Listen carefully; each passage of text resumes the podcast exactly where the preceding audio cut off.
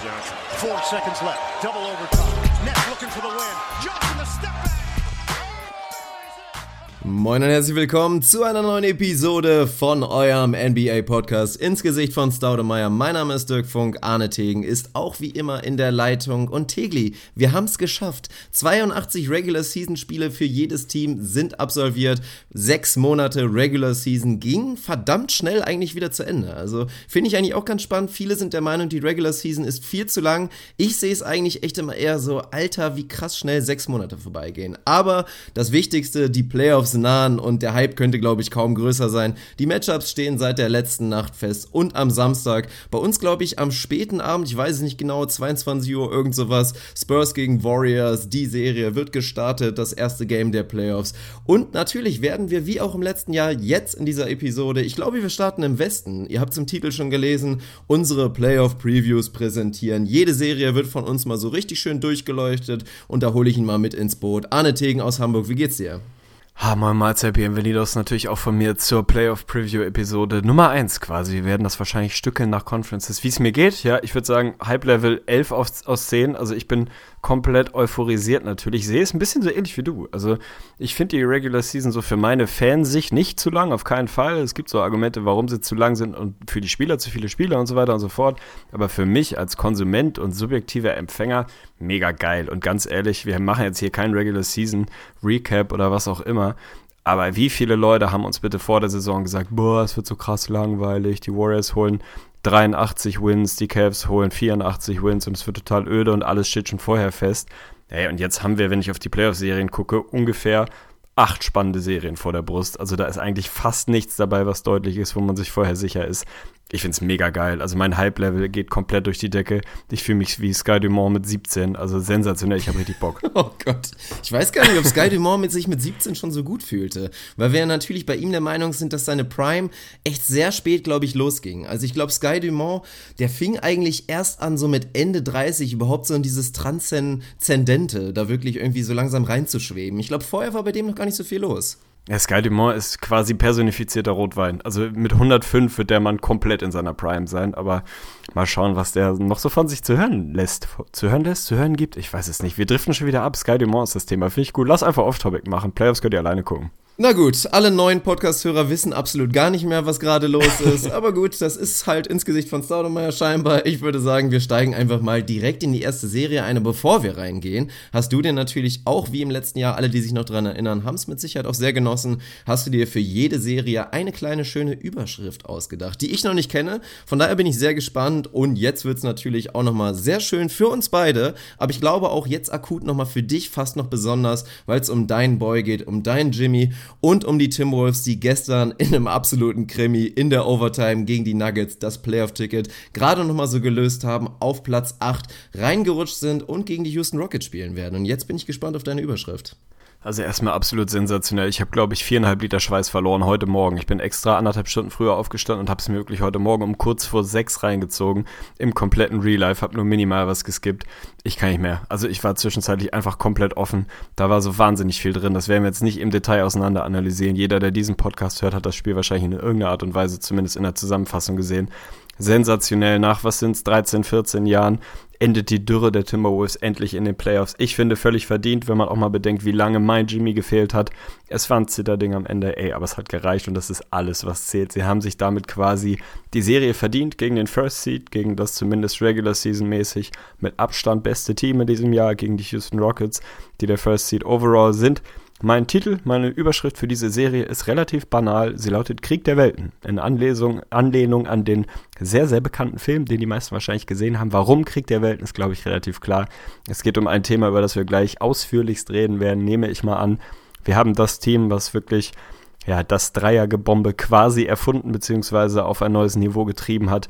Die Rockets, die meilenweit erster sind, was ihre Three-Point-Attempts angeht, was auch das Verhältnis im ja, im Kontext ihrer Gesamt-Field-Goal-Attempts angeht, dann nehmen sie über 50% ihrer Shots sind Dreier und die Timberwolves sind komplett das andere andere Ende des Spektrums, abgeschlagen auf Platz 30 in dieser Liste. Nur jeder vierte Shot bei den Timberwolves ist ein Dreier, sind da deutlich letzter. Insofern kriegt er Welten und das wird eines der ganz spannenden Szenarien sein, inwieweit sie diese Lücke ein bisschen schließen können. Denn wer in Mathe früher aufgepasst hat, der weiß, dass es ganz, ganz schwierig wird. Wenn die Rockets tatsächlich irgendwie doppelt so viele Dreier treffen sollten per Game über diese Serie, dann wird es ganz, ganz dünn. Ich habe noch mal ein bisschen in die Season Series reingeguckt und wir haben wieder für jede Serie quasi ein Key Matchup, ein X-Faktor-Thema und einen Player to Watch vorbereitet und werden natürlich uns auch blank machen und predikten. Insofern sehr, sehr viel drin in dieser Serie. Die Season Series ging mit 4-0 an die Rockets. Also wenn es danach geht, ist es sehr, sehr deutlich. Will ich von dir erstmal wissen, siehst du es überhaupt prinzipiell so deutlich? War das für dich nur eine Frage von, in wie vielen Spielen gehen die Rockets durch oder gibt es für dich ein Szenario, in dem es den Upset geben kann? Es liest sich auf jeden Fall erstmal sehr deutlich. Das ist Punkt Nummer eins, weil du sagst, es Season Series 4-0, aber nicht nur das. Ich meine, das kann ja ruhig mal passieren und bedeutet auch nicht zwangsläufig immer was. Da werden wir auch bei den späteren Serien noch ein bisschen drauf eingehen. Aber wir sehen hier ein Point Differential von knapp 16 Punkten. Also das war nicht nur eine 4-0 Sweep Series, das war ein absoluter Beatdown. Und ich finde, man muss das echt nochmal betonen. Du hast es eben auch nochmal kurz angeschnitten. Es ist echt unglücklich gelaufen für die Timberwolves. Also natürlich ist es schön für die Franchise. Die sind reingekommen reingerutscht nach 14 Jahren Pause. Aber trotzdem ist es jetzt eigentlich so undankbar, wie es kaum sonst sein könnte, weil die Wolves, wir haben drüber gesprochen, haben eine frustrierende Saison gespielt, waren trotzdem verdient, irgendwie auf Kurs, eigentlich sich so Platz 4 zu verdienen. Hinten raus wäre eventuell sogar Platz 3 möglich gewesen, wenn Jimmy fit gewesen wäre. Und so ist es jetzt Platz 8 und das Matchup, was glaube ich nicht hätte schlimmer sein können. Weil klar, die Warriors wären vielleicht auf eine andere Art und Weise schlimm, aber bei denen fehlt nun mal Stephen Curry in der ersten Runde. Deswegen ist es erstmal auf den ersten Blick wirklich schon für mich deutlich und bitter gelaufen für die Wolves. Ja, das ist wohl so, um da nochmal ein bisschen drauf zurückzukommen. Die Serie ging 4-0 an an die Rockets und sie ging auch glasklar 4-0 an die Rockets, aber das ist für mich so ein bisschen ein Silberstreif will ich gar nicht sagen, aber ein Silberstreifchen am Horizont. Mein Jimmy war nur in einem dieser vier Spiele wirklich mit von der Partie, in dem anderen ist er sehr früh rausgegangen. Also er hat nicht, nicht viele dieser Spiele über die volle Distanz mitmachen können. Das wird es jetzt nicht, nicht alleine rausreißen, so, aber da ist zumindest ein bisschen Fantasie bei mir geweckt, dass vielleicht was gehen kann mit dieser Euphorie aus dem Nuggets-Spiel, dass sie es jetzt endlich geschafft haben und da wirklich mit breiter Brust, wenn man so will, auch reingehen können in so eine Serie es ist schwierig. Also das, das große Thema sind natürlich irgendwo die Dreier. Ich habe gerade nochmal reingeguckt, da ist eine Differenz von über sieben Makes per Game. Also die Timberwolves treffen in der Regular Season acht Dreier pro Spiel, die Rockets über 15. So, das ist ein Unterschied von sieben Makes. Das sind mal bummelige 21 Punkte. Und da erklär mir mal, also, wo sollen die herkommen? So, willst du die an der Linie holen? Willst du aus dem Feld, aus deinen Two-Point-Field-Goals so effizient sein, dass du sie da holst? Wird wahnsinnig schwierig, so dass die Timberwolves auf einmal massive Lockdown-D spielen. Gerade draußen am Flügel, pff, weiß ich auch nicht genau, da müsste schon viel passieren. Natürlich ist Jimmy da jemand, der hilft. Wiggins, wenn er Bock hat, theoretisch auch. Ein Towns, der draußen verteidigen kann. Aber das große Thema irgendwie, da ist einfach zu wenig Firepower. Also ich sehe es nicht. Du müsstest die Rockets schon bei, weiß ich nicht, um und bei 10 Makes von draußen halten und selber ein bisschen was drauflegen, damit du das ansatzweise ausgleichst, dann kann vielleicht was gehen. Aber wie wahrscheinlich ist das, dass du das 4 aus 7 Mal machst? Nicht besonders. So, wenn du mir jetzt sagst, ich spiele eine Best of 3 Serie, habe ich vielleicht ein bisschen Fantasie und kann mich da reinreden. Eine Best of 7 Serie, um das schon mal vorwegzunehmen. Ich sehe eigentlich mal Verletzungen außen vor. Kein Case, in dem die Wolves das Ding gewinnen, leider. Ja, das hört sich bitter an, gerade aus deinem Mund, obwohl du ja genug so hype bist, aber das muss man nüchtern erstmal so betrachten. Also klar, ganz abgedroschen gilt wie immer für das Team, was eben nicht Homecourt hat, wenn man den, aus den ersten beiden Spielen irgendwie eins klauen kann. Vielleicht kommt dann Feuer in die Partie, weil dann hast du den Homecourt zurückgeholt, fährst nach Hause und kannst da eventuell dann irgendwie zwei machen. Aber ich sehe es persönlich auch nicht wirklich kommen. Also man muss es sich wirklich nochmal auf der Zunge zergehen lassen. Fast 20 Dreierversuche mehr. Verdammte Scheiße. Also das ist ein Unterschied von, keine Ahnung, von vor zehn Jahren, wie die Teams Dreier genommen haben und es gab einfach noch keine Dreierlinie. Das ist unfassbar und ich habe mir da auch noch mal einen kleinen Keystat rausgesucht, der auch nicht unbedingt Hoffnung macht. Ich habe mal schnell ins schöne Basketball Reference Tool eingegeben, Spiele von den Wolves in der in der jetzt abgelaufenen Saison, in der der Gegner mindestens 15 Dreier getroffen hat. Das waren ganze 12, also genau das, was die Rockets Nacht für Nacht machen. Der Rekord in diesen 12 Spielen liegt bei 2 und 10 und deutet schon mal an, was einfach das Problem sein wird. Wenn die Rockets ballern, und ich glaube, das werden sie weitermachen, ich sehe es jetzt nicht kommen, das ist nämlich auch so ein Klassiker, was man immer natürlich sagt, ja, es wird schwieriger mit den Dreiern, die Dreierlinie wird tendenziell besser verteidigt in den Playoffs, sehe ich nicht unbedingt zu kommen und ich glaube auch, dass das eher ein Mythos ist, ähnlich wie der Mythos, dass viele, glaube ich, argumentieren werden, ja, Harden wird nicht mehr so viele Calls kommen in den, in den Playoffs und allgemein noch die Rockets. Das stimmt einfach nicht, habe mir die Zahlen auch nochmal angeguckt aus den letztjährigen Playoffs, da war ein minimaler Drop-Off zu sehen bei seinen Freiwurfversuchen. Also was das angeht, sieht es erstmal düster aus. Und dann Thema Defense ist natürlich die große Sache, weil es ist ja auch die Frage, was lassen die Wolves zu? Und da sehe ich eigentlich auch ein Horror-Matchup, weil was machen die Rockets? Haben wir schon so oft drüber gesprochen, es ist wirklich die kaputte Schallplatte. Sie haben einfach ineffiziente Shots aus ihrem Game eliminiert. Das heißt, sie ballern von draußen und wollen Würfe direkt in Korbnähe nehmen und beides wird von den Wolves nicht sonderlich gut verteidigt. Obwohl sie mit Jimmy Butler einen sehr guten Verteidiger haben, elitär würde ich inzwischen nicht mehr sagen, effektiv, aber sie haben einfach zu viele tut mir leid, aber es ist leider, es ist Facts, wirklich 100 Prozent. Da hat er einfach auch ein bisschen nachgelassen, seitdem er halt mehr Verantwortung in der Offensive übernehmen muss. Aber dann haben sie einfach zu viel undisziplinierte Verteidiger. Und dann der nächste Punkt, am Rim die zahlreichen Würfe, die vor allen Dingen Capella nehmen wird und James Harden nehmen wird. Die Wolves lassen gemeinsam mit den, mit den Dallas Mavericks die höchste Quote am Rim zu, was natürlich andeutet, was auch eigentlich jeder wissen müsste, wenn man den Wolves zuguckt. Sie haben halt keine Rim Protector. Carl Anthony Towns ist kein guter Rim Protector. Er ist ein Weakside Shotblocker, aber niemand, der wirklich veritabel den Ring beschützen kann. Tash Gibson ist dafür inzwischen zu alt. Gorgie Jang spielt auch kaum mehr eine große Rolle und ist jetzt auch kein sonderlich guter Mann da. Da haben sie einfach riesen Baustellen und wenn du die beiden Argumente zusammennimmst, dann ist der Nagel da eigentlich schon drin in der Serie. Oh, ich habe jetzt auch keine Lust mehr auf den restlichen Podcast. Können wir abbinden. Nein, das ist natürlich so, was, was soll man dazu groß sagen? Also ich habe mir hier bei diesem Matchup auch nicht unbedingt die Mühe gemacht, mir wahnsinnige X-Faktoren, das war bei mir das Thema Shooting der Wolves oder ein Key-Matchup irgendwie anzugucken. Natürlich kannst du sagen, Towns wird Capella töten. Mag so sein, wird aber nicht helfen, weil das nicht das Problem in dieser Serie ist. Das Andersrum Problem wird auch ein das, Problem. Ja, das Problem ist trotzdem am Ende des Tages das Shooting von draußen und die fehlende Rim Protection, die die Wolves einfach nicht haben. So, man kann sich da so ein bisschen ein bisschen Hoffnung machen, irgendwie als Wolves-Fan und sagen, vielleicht choken die Rockets einfach massiv so. Es wäre jetzt, würde ein Hater sagen, nicht das allererste Mal, dass Harden und auch Chris Paul so ein bisschen Probleme haben, aber ey, ganz ehrlich, das sehe ich einfach nicht kommen. Da ist zu viel Qualität. Die haben sich eine viel zu breite Brust, viel zu großes Vertrauen über die Regular Season angebombt, als dass die da jetzt in die Serie gehen und denken, ah, vielleicht könnten die Wolves schwierig werden. Also ganz ehrlich, wir haben es ja vorher gesagt, lass die Rockets gegen die Jazz spielen. Ey, da kann ich mir definitiv vorstellen, wie so eine Serie an die Jazz gehen kann. Bei den Wolves kann ich es mir einfach nicht vorstellen. Das ist das dankbarste Matchup für Houston. Selbst die Nuggets, ey, ganz ehrlich, die haben zwar auch irgendwie keine veritable Defense, aber da kannst du dir wenigstens vorstellen, dass sie mit dir komplett mitballern. Dass sie einfach mitgehen können und dass das so ein Shootout wird und den kannst du ja gerne mal verlieren. So, die Rockets werden die Serie gehen und sagen, ja, wenn wir jede Nacht irgendwie unsere, was weiß ich, 105 bis 110 scoren, dann wird das schon reichen, weil wer von den Wolves soll uns denn abschießen? Also, so geil Jimmy ist, er ist jetzt auch niemand, der dir auf einmal 6, 7 Dreier reinnagelt. Und dass jetzt ein Jamal Crawford auf einmal seinen 19. Frühling hat und jedes Spiel 5 Dreier trifft, ja, hey, also muss man jetzt auch nicht unbedingt drauf banken. Von daher, ja, mir fehlt so ein bisschen die Fantasie. Es gibt irgendwie nicht wirklich ein Szenario, in dem das eng werden kann. Player to Watch habe ich mir nicht aufgeschrieben, weil es für mich keinen gibt, der wahnsinnig interessant ist. Ich weiß nicht, ob du da noch eine spannende Nebenstoryline rausgesucht hast.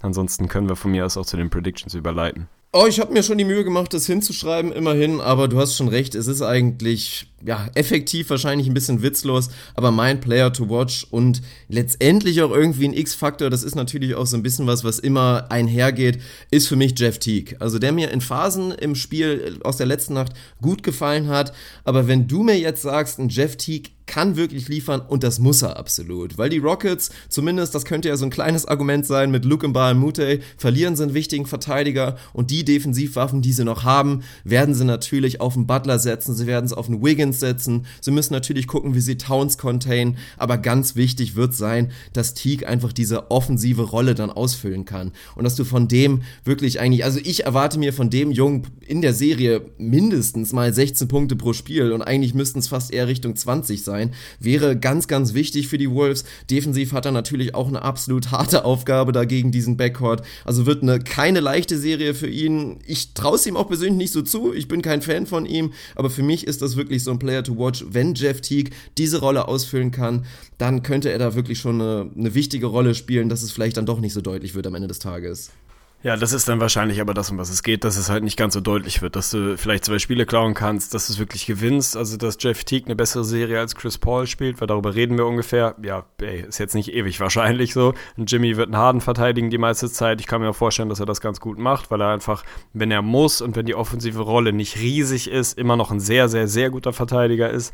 Aber das reicht halt nicht. Dafür ist einfach genügend anderes Potenzial bei den Rockets. Von daher ja, Jeff Teague muss, damit das überhaupt eine Serie wird, über die wir länger als vier, fünf Spiele reden, muss er einen guten Abend, einen guten Abend, sage ich schon, eine gute Serie haben. Kann ich mir irgendwo vorstellen. Ich habe noch ein bisschen mehr Vertrauen in ihn als du. Aber da ist einfach eine zu große Qualitätslücke zwischen den beiden Teams, als dass ich da viel sehe an Fantasie. Von daher ist bei mir die Prediction so, wie sie mir tut. Ich habe sie geändert, kurz bevor wir auf Aufnahme gedrückt haben. Ich hatte angefangen mit Rockets in 6. Ich habe mich dann leider Gottes korrigiert auf Rockets in 5. Das wird wahrscheinlich auch der Vegas-Tipp sein, habe ich jetzt nicht geguckt. Ist vermutlich so das wahrscheinlichste Outcome. Ich kann mir vorstellen, dass die Wolves ein paar Spiele wirklich ein bisschen hässlich machen können, ein bisschen grinden können, ein bisschen slow spielen können. Eins stehlen, vielleicht auch zwei stehlen können. Also irgendwie Rockets in 6 wäre für mich jetzt auch kein keine Riesenüberraschung, aber enger sehe ich es leider Gottes nicht werden. Sweep sehe ich allerdings auch nicht. Also dafür sind die Wolves, glaube ich, einfach auch mittlerweile zu gut. Haben sie zu viel Qualität mit Jimmy wieder dabei, haben jetzt auch einfach Bock auf die Playoffs. Die werden da nicht sich aus der Halle bomben lassen. Viermal, das sehe ich nicht kommen. Am Ende sind es dann fünf oder sechs, bei mir wahrscheinlich fünf wie du hier absolut hoffnungslos durch unsere Kategorien jagst. Also mit dem Gas aber mal komplett Blinker links durch. Wir sind hier schon fast fertig. Ja, hast du irgendwie schon recht. Wir sind uns tatsächlich einig. Also ich gönne den Wolves irgendwie ein Spiel, also ein Sweep. Wäre schon eine harte Nummer und keine Ahnung. Einfach mal wieder so ein klassisches Spiel, wo dann einfach bei den Rockets auch mal gar nichts fällt. Und es ist schon relativ wahrscheinlich, das ist ja auch nochmal ein Thema, hatte ich mir auch bei Key Matchup nochmal hingeschrieben, so ein Carl Anthony Towns 40-15 Game mit irgendwie vier Blocks hat er absolut im. Und wenn der, der Rest auch noch stimmt und X-Faktor, hatte ich hier natürlich irgendwie auch noch den Namen Andrew Wiggins stehen, wenn der sein ganzes Potenzial mal abrufen könnte und defensiv auch noch eine gute Rolle spielen könnte, dann wäre das natürlich auch ganz wichtig. Wie sehr wird es passieren? Keine Ahnung. Interessanten Faktor finde ich nur mal und auch nochmal als Punkt, um das mal ein bisschen Aufmerksamkeit hinzulocken. Für alle, die jetzt sagen, ja, hier Center-Matchup, Towns wird das doch so dominieren und ist ja so weit vorne, da bitte ich euch mal drauf zu achten und das ist meine Bold Prediction. Ich glaube, Clint Capella wird über diese Serie mindestens fünf fünf Lob-Dunks per Game averagen. Also wirklich, das ist genau das, was ein Carl Anthony Towns nicht kann. Und ich bin sehr gespannt, wie er da über die Serie Adjustments machen wird, wie auch Thips darauf reagieren wird, weil das ist das Ding. Du kannst auch in die Stats reingucken. Ein Capella hat eine Wahnsinns-Season-Series gespielt gegen die Wolves, fast 20 Punkte per Game. Und ich erwarte mir auch, dass der wieder einfach da ein Riesenfaktor sein wird, etliche Pässe von Chris Paul und James Harden fangen wird und dafür viele einfache Punkte sorgen wird. Ja, wahrscheinlich wird das am Ende darauf hinauslaufen, aber wir werden sehen. Also ich habe eigentlich bin ich gar nicht so resigniert. Also eigentlich bin ich ein bisschen optimistischer gewesen, Hauptsache bevor wir angefangen haben aufzunehmen. Basketball für die Minnesota Timberwolves. So das sollte es, im Vordergrund so stehen. So Außerdem kann immer noch es gibt, es gibt immer noch die Dark Horse Derrick Rose Vintage Option. Also die dürfen wir hier nicht aus dem lassen. Ansonsten habe ich hier natürlich als X-Faktor noch irgendwie Injuries stehen. Wenn jetzt sich jetzt Chris Paul auch mal wieder klassisch in den Playoffs einfach verletzt, dann sehen wir halt wieder die Rockets aus dem letzten Jahr und das auch nochmal als kleinen Punkt. Wenn diese Wolves gegen die Rockets aus dem letzten Jahr spielen würde, dann sieht das anders aus, weil dann können wir drüber nachdenken, dann können wir wieder das Buch aufmachen mit dem Playoff-Harden, wie viel schwächer er dann ist und inwiefern die Rockets dann wieder zu berechenbar sind, keine Tiefe haben, aber mit einem fitten Chris Paul und wir haben gesehen, wie unfassbar gut das funktioniert. Ach, dieser Step Stat war ja so unfassbar krank, wenn Capella, Paul und Harden auf dem Platz stehen und so weiter, dann können wir es einfach nicht kommen sehen. Also wenn sich tatsächlich Chris Paul verletzen sollte, dann kannst du schon mal Photoshop anwerfen, weil dann kannst du von mir so ein kleines Meme machen, wo einfach nur draufstehen wird, Wolves in Foe. Ja, alles klar. Dann photoshop ich dann irgendwie in dieses LeBron-Meme rein. Ja, dann sind wir schon durch. Das ist ein kleines bisschen traurig. Könnte sein, dass das ein.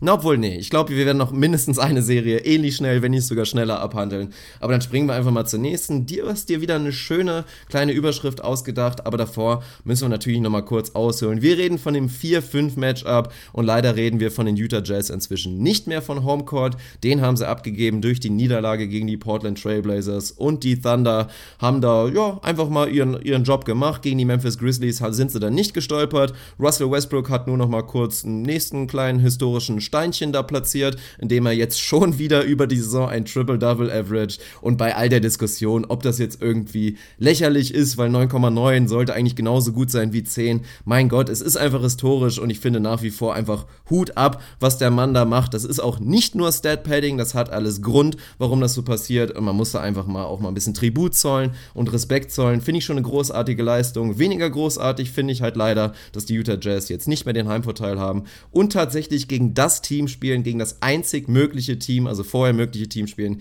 gegen die sie die Season Series verloren haben. Die Thunder, wir wissen alle, was los ist. Wir werden gleich ausgiebig diskutieren, weil es ist wirklich sehr offen, die Serie. Aber erstmal deine Überschrift und dann tauchen wir ein. Ja, sehr stabil eingeleitet auf jeden Fall. Meine Überschrift für die, diese Serie oder diese, ja, diese Serie lautet tatsächlich einfach nur ganz banal Hodor Hodor. Warum? Es ist natürlich eine Game of Thrones Analogie und in meiner Welt ist Rudy Gobert der Hodor aus Game of Thrones, der einen Job hat in dieser Serie und der ist es, die Tür möglichst einigermaßen zuzuhalten zum eigenen Korb, weil da offensiv einiges an Firepower auf ihn zulaufen wird. Natürlich sind die OKC nicht diese Ultra-Juggernaut-Offensiv, die man sich vielleicht erhofft hat, aber ganz ehrlich, ein Russell Westbrook wird mal wieder mit 120% Intensität wie ein Maniac da auf und ab rennen und Richtung Korb ziehen wollen. Ein Paul George wird wahrscheinlich wieder aggressiver sein, als es die letzten Wochen war. Ein Mellow wird das Ding fliegen lassen. Und die Thunder werden schlicht und einfach versuchen, die Jazz aus der Halle zu schießen. Das ist zumindest meine Erwartung, weil OKC eines weiß, dass Jazz in High-Scoring-Games Probleme bekommen werden, weil sie einfach nicht genügend Firepower haben, um 120 die Nacht über eine Serie zu produzieren. Das haben die OKC theoretisch jedenfalls im Tank. Das hat Utah nicht. Das heißt, Utah wird versuchen, diese Serie hässlich zu machen, langsam zu machen, rauszugrinden, den eigenen Rim zu protecten, wie es ein Rudy Gobert halt macht. Seit er wieder da ist, die meilenweit beste, beste Defense der Liga. Das werden sie versuchen, aufs Parkett zu bekommen.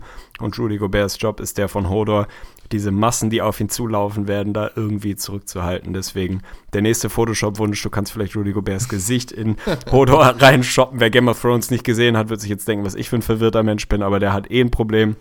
Von daher ist das die, die Überschrift zu dieser Serie. Das Matchup ist natürlich irgendwie ein bisschen undankbar für die Jazz, aber am Ende des Tages musst du halt deinen schlechten Saisonstart dann auch hinnehmen und dann hat es halt nicht mehr für Homecourt gereicht, war ein bisschen ärgerlich, hätten sich fast noch verdient gehabt hinten raus. Die Season Series ging mit 3-1 dann die Thunder, was das bedeutet. Naja, muss man alles ein bisschen in Haken setzen. Für mich ist das natürlich irgendwie die, die nächste große Überschrift dieser Serie ist tatsächlich so ein bisschen das Thema Veterans von OKC. Die haben einfach fast alle Playoff-Erfahrungen, zumindest die, die da wirklich relevante Minuten bekommen. Und bei den Jazz ist es sneaky halt echt nicht so wahnsinnig viel. Also die große Frage ist natürlich bei einem Rubio, wie sehen seine Playoffs aus? Da wirst du dich gleich sicherlich zu äußern. Und wie kann dieser unfassbar großartige Donovan Mitchell ernsthaft in den Playoffs performen? Kann der sein, sein Game einfach so transportieren und bombt der auch einfach weiter 20 per Game in den Playoffs? Weil, Spoiler, das wird er müssen. Also wenn da auch nur ein bisschen irgendwie Rückschritt ist, dann wird das nicht reichen in dieser Serie.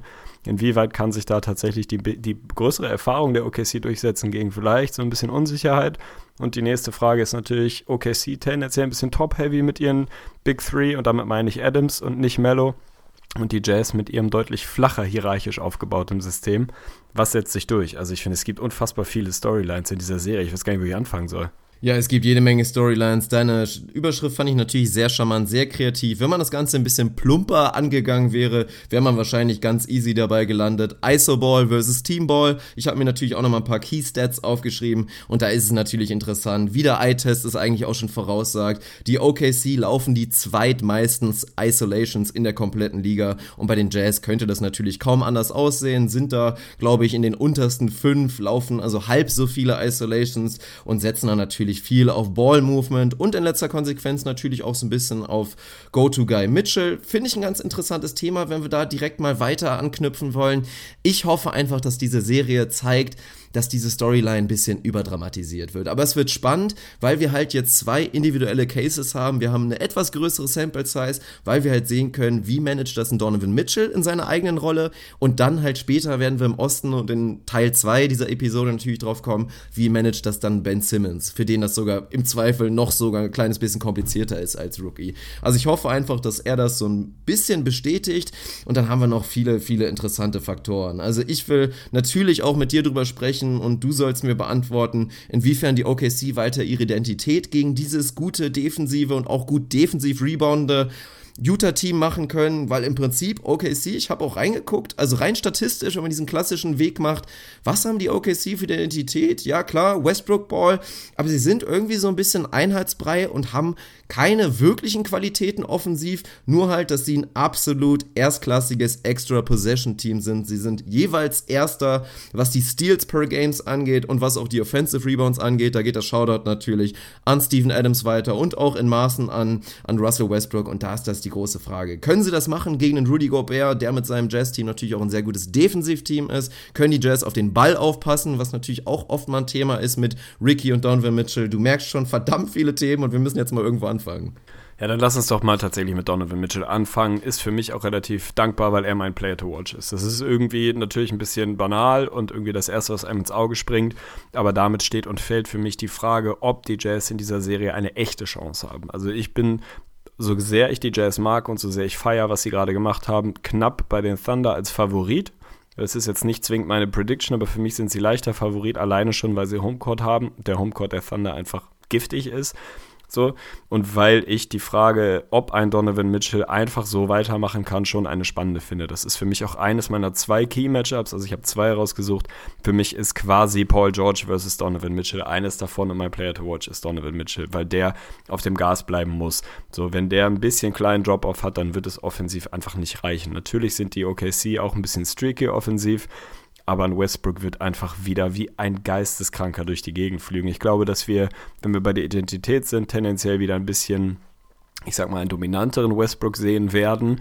Aber ich glaube und hoffe, wenn ich OKC-Fan wäre, auch auf einen aggressiveren Paul George. Einen, der mehr zum Korb zieht, einen, der aggressiver ist, der mehr an die Linie kommt, der nicht so sehr, ja, ein bisschen dieses Passive mit sich bringt, was er halt immer mal hat. So Spiele, wo er dann halt so sieben Punkte scored und halt irgendwie sechs Würfe genommen hat und man sich danach so fragt, was war da eigentlich gerade wieder los? Also ich glaube, dass wir da eine andere Attitüde von ihm sehen werden und dass wir trotzdem einen Westbrook unleashed sehen werden. So. Und dann muss der Rest halt ein bisschen was dazu liefern, dann wird es sehr, sehr schwer. Also Rudy wird es ihm so schwer wie möglich machen. Westbrook wird trotzdem wie, wie ein Irrer in die Zone ziehen und wird sich da als einer der wenigen in der Liga nicht davon abhalten lassen, nur weil Rudy da steht. Und da ist dann halt die Frage, kann er effizient genug da trotzdem finishen, dass es dann auch funktioniert. Also für mich weiß ich nicht. Ich traue Donovan Mitchell, um da nochmal zurückzukommen, als Player to Watch schon zu, dass er da so der Typ ist, der, ich sag mal, eine gesunde Arroganz oder ein gesundes Selbstvertrauen mitbringt oder einfach so weitermacht. Ich kann es mir vorstellen. Ich kann mir aber auch vorstellen, dass es ein bisschen schwierig wird und man, wenn man besser für ihn gameplant und er ist für mich schon derjenige, der darüber entscheidet, ob es eine enge Serie wird. Also wenn du mir jetzt sagst, Mitchell scored nur noch 14 per Game, weil die Thunder sich wirklich massiv auf ihn einstellen, Paul George sagen, ey, Alter, ein Job, sieh zu, dass du diesen Rookie mal nass machst, dann wird es schwierig. Also dann wird es rein mathematisch schwierig, weil eben die Jazz nicht die anderen Jungs haben, die dann voll in die Bresche springen. Also ich sehe halt nicht einen Joe Ingles 20 per Game über eine Serie scoren. Eine Nacht, ja, aber mit Sicherheit nicht kontinuierlich. Also von daher, wenn ich Billy Donovan wäre, würde ich sagen, ey, Paul George, offensiv, du wirst schon deine, deine Shots und deine Punkte bekommen, aber sieh mal zu, dass du dem Rookie zeigst, wer hier der Veteran ist, der Jahre Playoff-Erfahrung hat, der Conference Finals-Erfahrung hat und mach den Kerl mal lang, weil das ist für mich tatsächlich der Schlüssel. Wenn sie das schaffen, sehe ich auch eine relativ deutliche Serie für OKC. Wenn nicht, dann kann das ey, in jede Richtung kippen. Wird sehr spannend. Also gehst du auch davon aus, dass ein Paul George sich wirklich hauptverantwortlich um Donovan Mitchell defensiv ja. kümmern wird? Ja, ein bisschen Brewer werden wir auch sehen, klar, aber irgendwie, der ist für mich schon derjenige, der da, ja, der da die Hauptaufgabe tragen wird.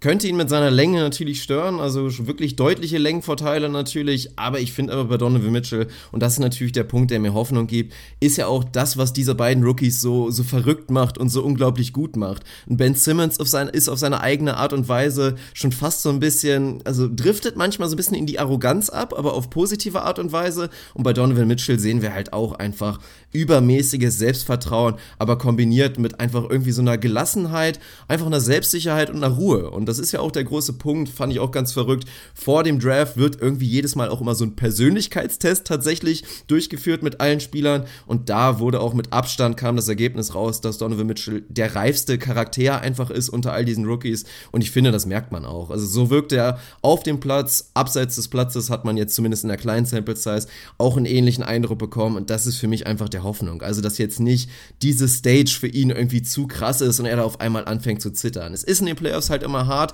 und das ist auch Thema DeMar DeRozan, Kyle Lowry und diese ganzen Storylines. Die Sample Size ist halt einfach unfassbar klein. Das muss man sich immer wieder vor Augen führen. Wenn Donovan Mitchell in den ersten drei Spielen ein bisschen struggelt, werden direkt die Headlines kommen, oh, Donovan Mitchell schießt nur 17% von draußen, aber wir reden halt von, keine Ahnung, dann sieben aus, was auch immer. Also könnt ihr euch jetzt ausrechnen. Das ist halt die Thematik. Wenn das in deinen Kopf kommt, wie es bei einem DeRozan, wie es bei einem Lowry und bei vielen anderen passiert ist, dann kann das schnell mal abdriften. Ich hoffe, dass Donovan Mitchell das hinbekommt.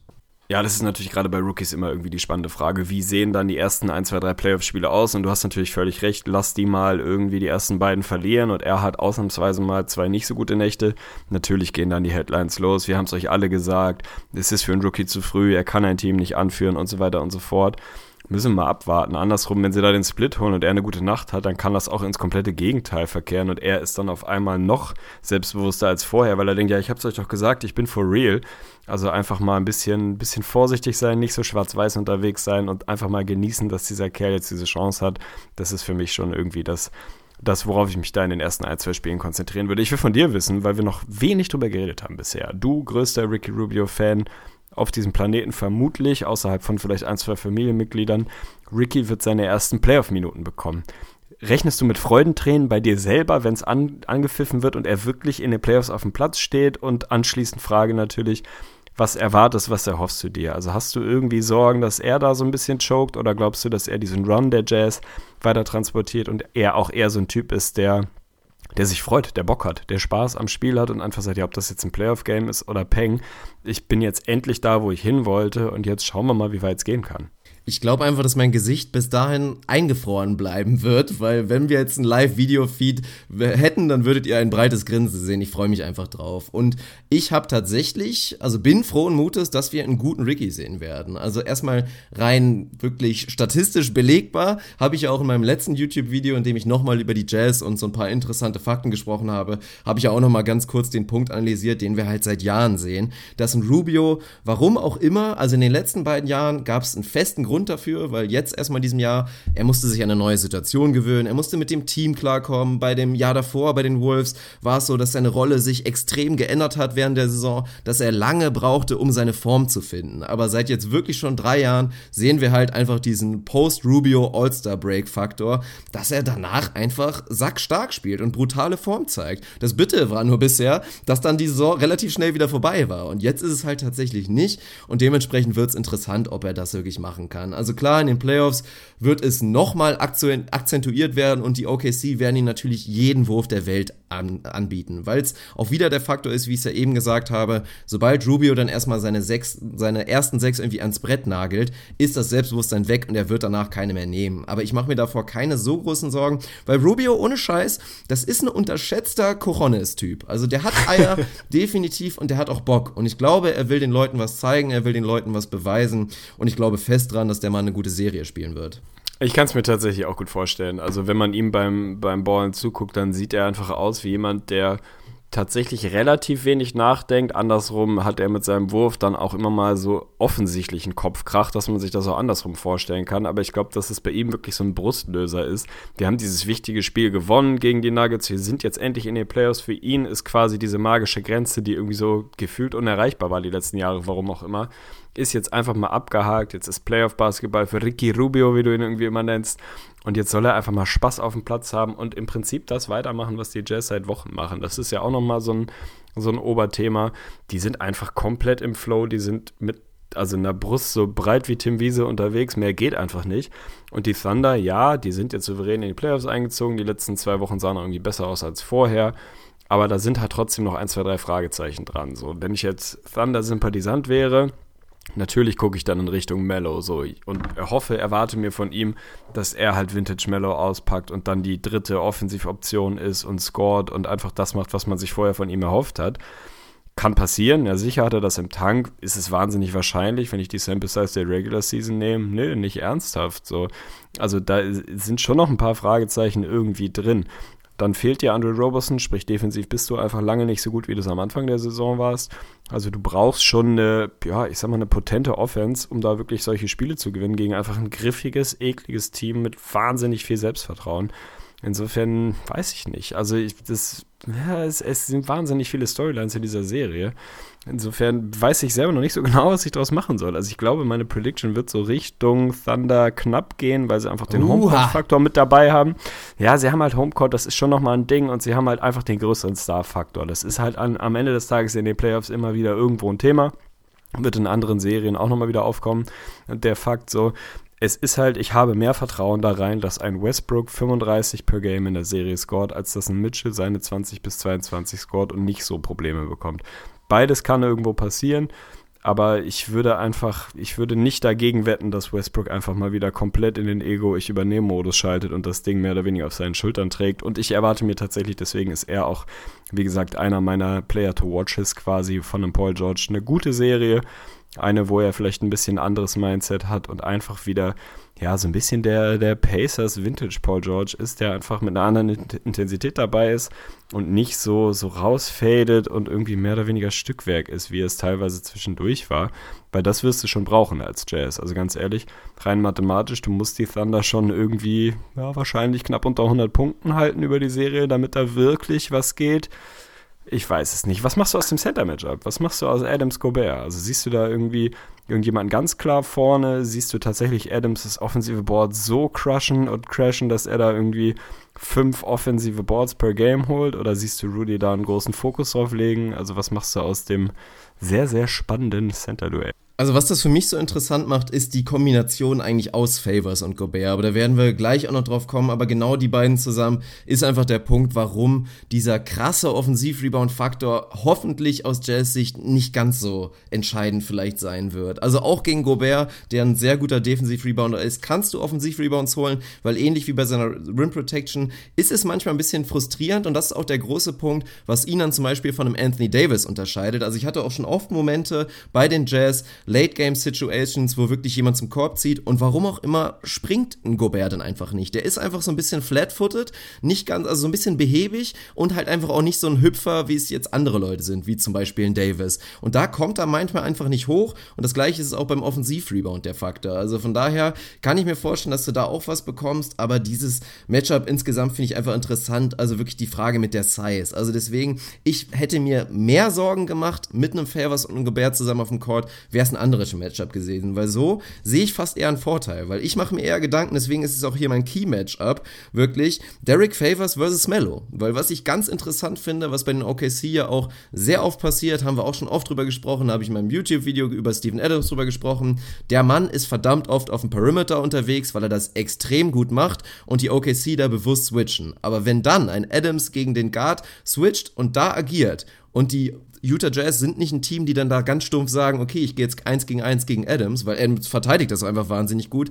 Dann hast du da immer noch einen Gobert und einen Favors meistens rumstehen irgendwo unterm Korb, die dann von Mello und dann noch irgendwem anders verteidigt werden. Also da muss einfach ein riesen Vorteil entstehen und Mello ist einfach offensiv, strahlt er nicht mehr so die Gefahr aus, dass ich mir Sorgen mache, oh, Derek Favors kann ihn dann nicht am Perimeter verteidigen. Also zur Not, dann soll Mello halt seine 30 Würfe nehmen und dann wünsche ich den Thunder viel Glück damit. Ja, das ist halt tatsächlich so ein bisschen, ja, einer der X-Faktoren. Also tatsächlich die relativ banale Frage, wie gut schießt Mello? So, weil sie werden ihm die Würfe geben, sie werden damit leben können, dass sie nicht Westbrook nimmt, dass sie nicht Paul George nimmt, dass sie halt einen struggler Mello nimmt, der dieses Jahr einfach weiterhin ineffizient ist, wo es, wie es immer war, aber eben teilweise noch eine Spur schärfer unterwegs ist ich kann mir bei Mello halt viel vorstellen. Also ich, irgendwie ist natürlich so diese, diese Rolle, die er relativ stillschweigend angenommen hat, als ganz klare dritte offensive Geige irgendwie.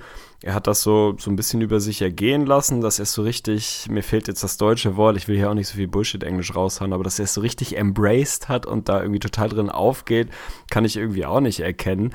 Also es würde mich auch nicht wundern, wenn wir wieder einen Mellow sehen würden, der eher so meint, ey, pass auf, Leute, ich zeige euch nochmal, dass ich Mellow bin und jetzt jack ich die Dinger hoch und einen Derek Favors, den kann ich aber immer noch one-on-one irgendwie nass machen. Das ist halt genau ein Skill, der dieses Jahr nicht mehr so da ist. Also, dass der Wurf nicht fällt, das ist irgendwie ein Thema, das passiert halt. Das ist ein bisschen streaky, das kann mal vorkommen. Aber so dieser ganz, ganz klassische irgendwie Signature Jab Step, den er halt immer so drauf hat, mit dem er sich wirklich auch immer genügend Raum verschafft, da ist halt ein bisschen weniger Luft, als es früher war. Und da traue ich tatsächlich einem Favors, der jetzt nicht der beweglichste Verteidiger aller Zeiten ist, schon zu, dass er das einigermaßen contesten kann und wir da nicht Mello sehen, der so ein Mismatch irgendwie brutal ausnutzt. Finde ich sehr, sehr spannend. Also, äh, was, was, was meinst du, hat Mello noch im Tank? Womit rechnest du? Also, ist es wirklich, sehen wir das von ihm, was wir die ganze Regular Season sehen? Irgendwie ineffiziente Shots und eigentlich quasi Minusfaktor für sein Team? Also ist es wirklich mittlerweile einfach durch? Ist er dann, was sowas angeht? Oder ist die Hoffnung berechtigt, dass man sagt, wir sehen endlich das, was wir wollen, nämlich irgendwie Catch-and-Shoot-Shots von Mello und ausgewählte Shots und dann einfach eine Option, die dir 15 bis vielleicht auch mal 20 pro Nacht dann irgendwie dazugeben kann. Genau das, was du dir quasi im Vorfeld erhofft hast. Hat er das einfach noch im Tank und kann er das gegen die Jazz liefern oder ist die Zeit einfach leider Gottes vorbei? Boah, es ist ganz spannend und ich finde es auch spannend jetzt aus meiner, aus meiner auch natürlich leicht subjektiven Perspektive, weil du, wenn du mir jetzt erzählen würdest, die Thunder würden jetzt, keine Ahnung, gegen die Pelicans noch Runde einspielen oder meinetwegen auch gegen die Blazers, wo meine Sympathien eher in Richtung Thunder gehen, dann sage ich natürlich auch, ja, du musst vielleicht mit den zwei, drei Spielen rechnen, die dir Mello gewinnen kann und so weiter oder vielleicht die Leute mit den Aluhelmen zu Hause stimmen dann natürlich direkt mit ein. Mello ist halt so jemand, der spielt die Regular Season nicht und der wacht erst in, in der Postseason auf, aber jetzt mal ganz ehrlich, also realistisch betrachtet und wenn wir uns einfach mal die Beweise angucken, die jetzt seit Jahren und seit Wochen und seit Monaten da sind, kannst du nicht damit rechnen, dass Mello eine super Serie spielen wird. Also wo soll es einfach herkommen? Und deswegen, ich rechne damit, dass er defensiv Probleme haben wird. Dieses Favors-Matchup, ja, das ist halt einfach der Punkt, was du auch gesagt hast.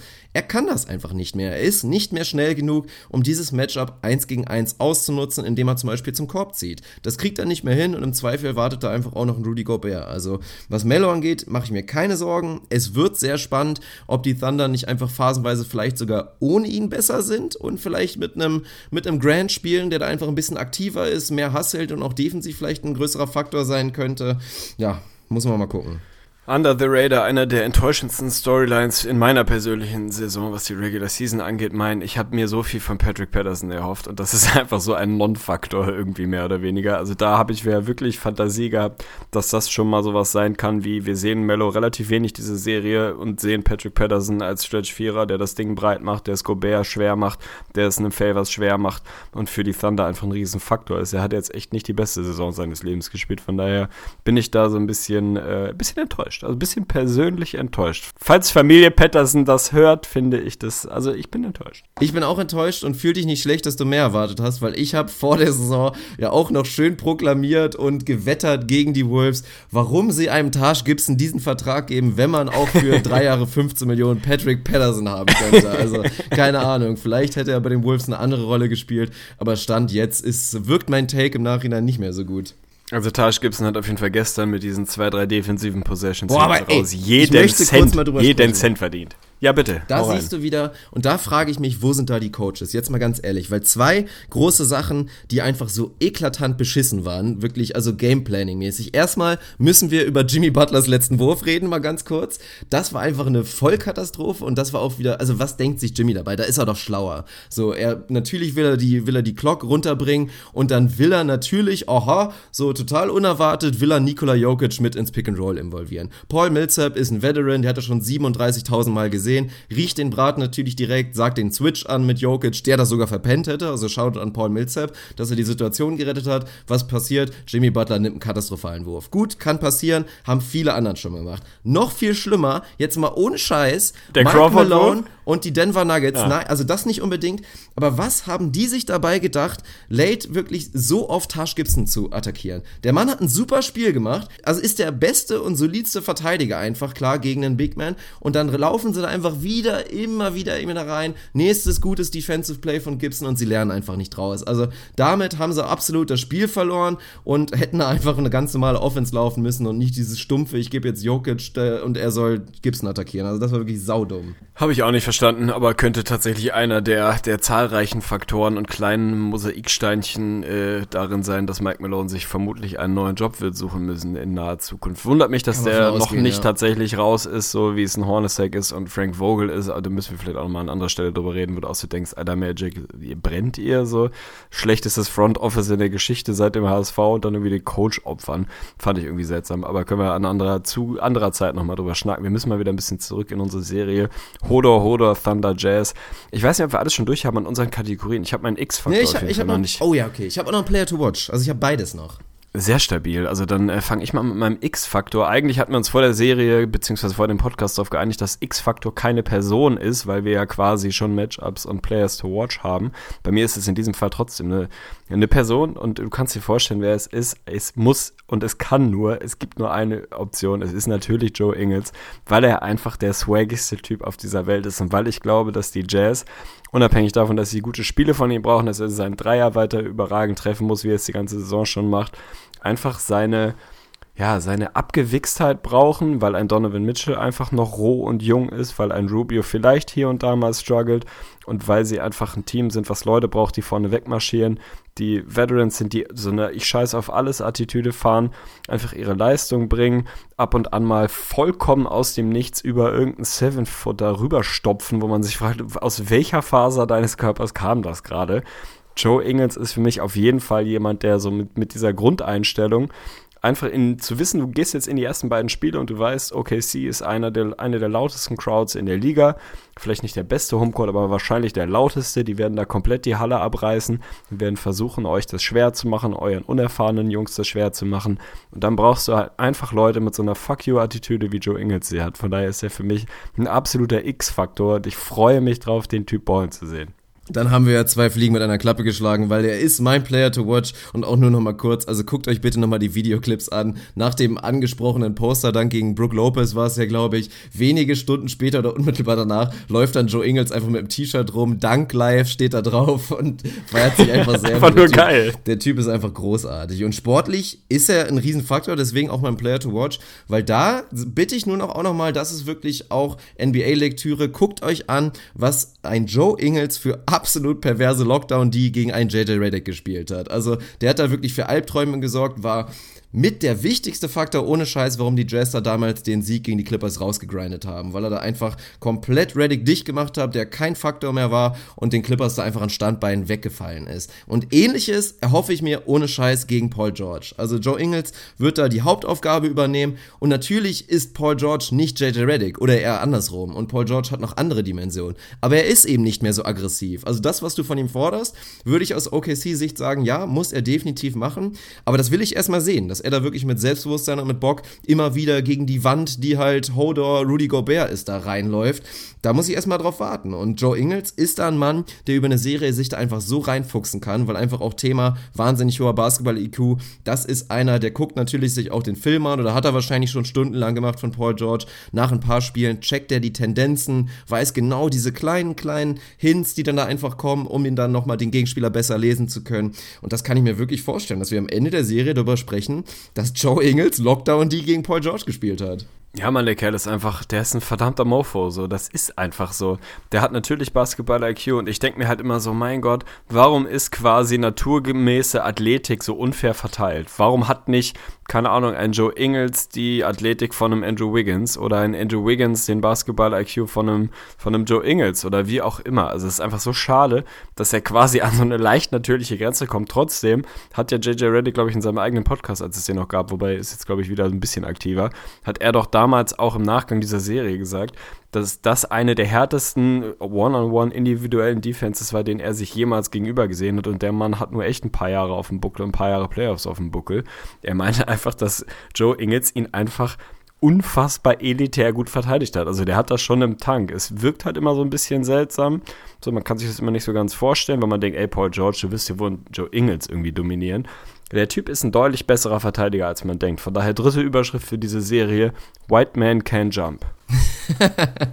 das finde ich extrem gut. Also da kommt einfach immer mehr rein. Ansonsten will ich auch noch mal kurz, wirklich nur ganz kurz über einen X-Faktor, über einen unterschätzten X-Faktor reden. Und das ist für mich ohne Scheiß Foul Trouble. Also ich sehe es absolut kommen und ist wie immer bei Big Man Matchups ein unterschätzter Faktor. Ich weiß jetzt schon, dass wir mindestens eins, wenn nicht sogar zwei Spiele sehen werden oder vielleicht sogar noch mehr, wo man am Ende drüber reden muss. Das ist jetzt so ausgegangen, weil entweder Rudy Gobert oder Steven Adams sich früh im zweiten Viertel sein drittes jo. geholt hat. Dann lange Pause machen musste und am Ende irgendwie nur 18 Minuten gespielt hat. Und wenn beide, also deswegen, wir haben zu wenig über Steven Adams geredet, wie gut er einfach ist und was er da für ein Eckpfeiler ist. Wie gesagt, ich habe ja auch den Case eigentlich schon so ein bisschen aufgemacht, dass er für mich sogar noch vor Paul George der zweitwichtigste Verteidiger ist bei den OKC. Roberson jetzt natürlich leider ausgeblendet, weil er eben verletzt ist.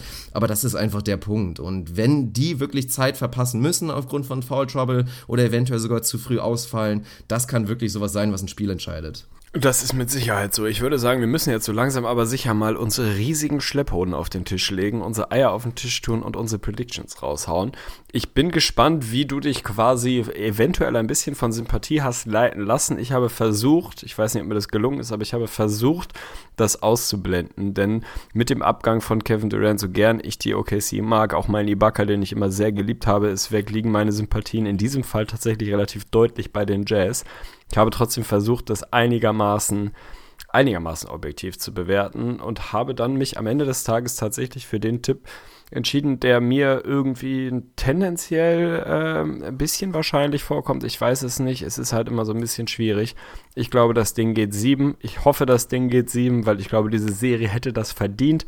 Und ich glaube, dass sich dann am Ende des Tages aus meiner Sicht leider die Homecrowd durchsetzt, Russell Westbrook als größerer Star, als absoluter Megastar, der dann vorne wegmarschiert, durchsetzt und die Thunder das Ding in sieben gewinnen werden. Ah, das tut weh. Das tut natürlich weh und du kannst jetzt schon ahnen, in welche Richtung mein Tipp geht. Und da betone ich jetzt wirklich mal direkt, da lege ich meine Hand für ins Feuer. Das ist nicht subjektiv, sondern liegt einfach wirklich oben auf dem ganzen Grundberg, der einfach diese Analyse war, die sportliche Analyse. Und ich betone es nochmal, wenn die OKC nicht diesen Schritt nach vorne machen, den irgendwie alle erwarten, aber der halt erstmal kommen muss, dann ist das für mich sogar ein klares Matchup. Dann sind die Jazz einfach das bessere Team. Das waren sie auch jetzt über, also vor allen Dingen in der letzten Phase mit Rudy Gobert in der Regular Season und die OKC haben in den letzten Wochen zu wenig gezeigt, um jetzt wirklich zu vermuten, die können diesen Schalter jetzt final umlegen. Von daher gehe ich auf den klassischen Auswärtsmannschaftstipp und sage und hoffe, dass die Jazz in Game 6 das Ding zu Hause dicht machen und die Serie 4-2 in die Jazz geht. Finde ich sehr stabil und ich ärgere mich, dass ich nicht anders getippt habe. Aber mein Gott, jetzt ist es hier schwarz auf weiß und äh, es werden noch viele schwierige Momente kommen. Also spätestens bei der nächsten Serie, äh, auf die ich jetzt einfach mal direkt überleite, würde ich sagen. Wir müssen natürlich ein kleines bisschen Gas geben. Eine Stunde ist schon fast rum wir und wir haben komplett zwei Gas Teams. Geben. Meine Güte. Aber natürlich klar, die Serie bei den Jazz, weil es nun mal ein bisschen spannender ist als die Wolves-Serie, war klar, dass da jetzt ein bisschen Zeit für drauf geht. Ein kleines bisschen weniger wird es wahrscheinlich bei der nächsten Serie sein, die für mich ohne Scheiß, ich sag's jetzt einfach vom Sympathiefaktor für mich ganz schwierig ist, weil ich habe für beide Teams original keine. Also ich mag so die witzig. Spieler teilweise, aber für beide Teams wirklich 0,0. Und manche so wissen witzig. wahrscheinlich, ja, hau rein, hau rein, hau das, rein. Was ich gerade sagen wollte, war wirklich, wir haben acht Serien und es, jede Serie interessiert mich auf ihre eigene Art und Weise. Entweder weil ich ein Team super gerne mag oder ein Team total wenig oder weil ich es irgendwie Basketball analytisch total spannend finde oder oder oder. Es gibt in jeder Serie irgendwas, was mich einfach an diese Serie fesselt. Und diese Serie ist genauso bei mir die einzige. Es ist mir so scheißegal, wie die ausgeht. Es ist mir einfach, es ist mir total Latte. Ich werde, wenn ich nicht wahnsinnig viel Zeit habe, davon wahrscheinlich auch nicht viel gucken, weil ich nicht jedes Playoff-Spiel werde sehen können, beruflich bedingt. Aber es interessiert mich auch einfach nicht. Also es ist irgendwie, ich weiß nicht wieso, keins der Teams ist mir irgendwie wahnsinnig unsympathisch, aber keins ist mir irgendwie sonderlich sympathisch andersrum. Von daher finde ich es wahnsinnig schwierig. Wir haben lange drum herum geredet. Es geht um die Blazers als Third Seed, gerade so eben reingerettet hinten raus gegen die Pelicans an 6. Also tatsächlich das 3-6-Matchup, was schon irgendwie ja, ein bisschen Brisanz mitbringt. Die Überschrift bei mir ist auch wieder relativ simpel. Sie lautet schlicht und einfach Starlight Express. Weil das zwei Teams sind, die extrem Superstar-dominant sind. Das eine im Sinne von die Pelicans noch ein bisschen mehr als das der Blazers. Aber wir haben da für mich ganz klar die übergeordnete Storyline Damian Lillard gegen Anthony Davis und ein bisschen die Anschlussfrage, wer kriegt mehr Support. Natürlich hat ein Lillard da tendenziell schon mehr im Roster mit einem CJ McCollum, den ich immer noch wirklich verrückt underrated finde. Und Anthony Davis hat da etwas weniger Support, spätestens seit Boogie raus ist. Es sind, für mich ist es der Starlight Express, die Season Series ging 2-2 aus, also auch das denkbar eng, ist für mich eine Serie, da kannst, also mir kannst du alles erzählen. Ich habe mich dann am Ende auf was festgelegt, aber du kannst mir wirklich mehr oder weniger jedes Ergebnis dieser Serie hinlegen und ich würde sagen, ja, Kann ich mir vorstellen. Kann ich mir erklären, woran es gelegen hat. Kann auf jeden Fall sein, dass es irgendwie Pelicans in 5 sind. Kann es aber auch locker sein, dass es Blazers in 4 bis 5 sind. Würde mich auch nicht schockieren. Also da gibt es wirklich wenig, was mich schocken würde, weil das irgendwie zwei Teams sind, die vollkommen unterschiedlich sind, aber schon so grundlegend ähnliches Niveau haben, glaube ich. Zumindest liegt auch daran, dass ich die Blazers für nicht so 100% real finde, wie sie irgendwie lange aussahen. Mal schauen. Also finde ich irgendwie sehr spannend. Was ist für dich so der, der erste Gedanke gewesen, als dieses Matchup aufgepoppt ist? Ist da irgendwas irgendwie ja, sofort was ins Auge geschossen und du hast gedacht, boah, das könnte spannend werden? Oder war das auch eher so dieses, ja, mal gucken, ob Lillard oder Davis halt irgendwie übernimmt und dann mal schauen, was passiert. Sind sehr kurze Strohhalme. Also gerade beim Thema Keystats auf Seiten der Pelicans habe ich eh oder, also mehr oder weniger alles über Bord geworfen, weil wir natürlich einfach von einer komplett neuen Identität sprechen. Auch in Mirotic, jetzt wo der Bart ab ist, reden wir von einem komplett neuen Spieler. Also das sind einfach Sachen, die kannst du nicht mit der Sample Size der kompletten Saison vergleichen. Es ist schon interessant, weil beide Teams sind in gewisser Weise sehr eindimensional. Man könnte sogar den Case machen, ob obwohl die Blazers zwei Stars haben, dass die, dass die Blazers sogar noch eindimensionaler im Prinzip sind. Das lässt sich auch unter anderem daran sehen. Letzter in Assists, also wirklich deadless. Die sind einfach extrem Isolation und vor allen Dingen auch Pick and Roll heavy, geben einfach den beiden Jungs den Ball in die Hand und das ist natürlich, wenn man den Rest des Kaders anguckt, auch eine verdammt gute Idee, weil auch da bei den Blazers habe ich das bei YouTube mal angeschnitten, fehlt einfach komplett die Firepower und Fehlt auch teilweise ein bisschen dann der Shot-IQ bei zum Beispiel einem Yusuf Nurkic, der mal wieder klassisch Big Man, glaube ich, gerne mehr und anders spielen würde, als er es eigentlich kann. Und das ist dann die große Thematik. Also beide Teams im Prinzip ausrechenbar. Es gibt noch an sich ganz ja, interessante Storylines. Pelicans, relativ schwaches Rebounding-Team, spielt gegen ein gutes Rebounding-Team, gerade auch mit einem Yusuf Nurkic, der da biesten könnte, und ein Anthony Davis mit dieser riesen Offensivrolle.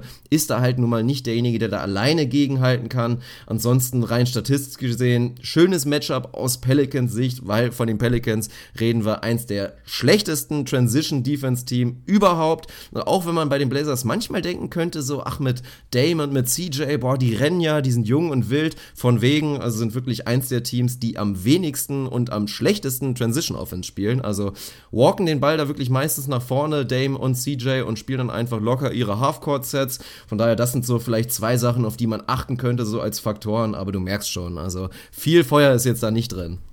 Wir klammern uns hier absolut an Strohhalme. Du hast zum Glück im Nebensatz schon mal so meinen quasi aus der Not geborenen X-Faktor rausgeholt. Und das ist tatsächlich die Halfcourt-Offense der Blazers, weil sie das einfach viel spielen, weil sie es auch ein Stück weit gewohnt sind. Und auch das ist natürlich was, was in den Playoffs immer wieder immer wieder passiert. Es geht ein bisschen die Pace runter, es wird alles ein bisschen tighter, es gibt ein bisschen weniger Transition, man passt etwas besser auf den Ball auf und es ist einfach ein bisschen mehr Set Defense, Set Offense, Halfcourt Offense. Ich glaube, dass die Blazers da ihre Vorteile haben, weil sie da einfach flexibler sind, weil sie deutlich mehr Power dann am Ende des Tages haben. Also natürlich kann man jetzt irgendwie drüber reden, wenn es ein Drew Holiday schafft, einen CJ McCollum in Grund und Boden zu spielen und die klar bessere Serie zu spielen, dann mag das auf einmal spannend werden, weil du dann irgendwie den Support hast, den Anthony Davis braucht. Wenn du Vintage Rondo bekommst, der im Moment gerade wieder sehr gut aussieht irgendwie, aber ob der dann defensiv komplett locked in ist und auf einmal sagt, ich habe mega Bock jetzt irgendwie Damon CJ das Leben zur Hölle zu machen, weiß ich nicht, würde ich jetzt mein Geld, mein spärliches Geld nicht draufsetzen. Von daher glaube ich tatsächlich, dass so ein bisschen der X-Faktor einfach sein kann, dass die Blazers A, eine breitere Brust haben, ihre Halfcourt-Offense besser aufs Parkett bringen, damit leben, dass Anthony Davis wahrscheinlich 38 plus per Game über die Serie liefert, aber davon ausgehen, dass vom Rest nicht genug kommt, weil ganz ehrlich, schießt dich Etwan Moore dann komplett irgendwie 4 aus 7 Mal aus der Halle oder Joe Holiday? Tendenziell nein. Also ich glaube, dass die Blazers da einfach dann doch den Edge haben, das etwas bessere Team sind, ihr Game besser auf den Platz bringen und die, die Pelicans dann mit ihrer etwas seltsamen Offense, die immer so ein bisschen statisch aussieht, da an, an Probleme kommen und Anthony Davis nicht genug sein wird. Also das ist natürlich irgendwie eine der Storylines. Wer sind die Personen, die dem Mann helfen? Weil das der liefert, da müssen wir nicht drüber reden. So, da ist auch das Matchup egal, der Kerl ist so gut, der wird da seine Riesenlines hinlegen. Die Frage ist, kommt vom Rest genug dazu? Und da habe ich halt ein großes Fragezeichen. So Mirotic ist immer einer, wenn du mir morgen sagst, der scored 34 und trifft 9 Dreier, ja, unterschreibe ich dir. Wenn du mir sagst, eine Nacht später scoret er 4 und hat 19 Shot Attempts, jo, mache ich auch einen Haken hinter. Also ist locker beides machbar. Einfach jemand, der mir zu streaky ist, als dass ich ihm zutraue, eine verlässliche zweite, dritte Option in so einer Offense zu sein. gegen ein Team, was einfach genügend Firepower hat wie die Blazers. Von daher, je länger ich drüber rede, wird meine Prediction doch ein bisschen deutlicher. Weiß ich nicht. Siehst du genügend, genügend tatsächlich Material an Hilfe für Anthony Davis oder machen die einen auf G. Westbrook, versuch 50 pro Nacht zu scoren und dann hoffen wir einfach, dass es langt?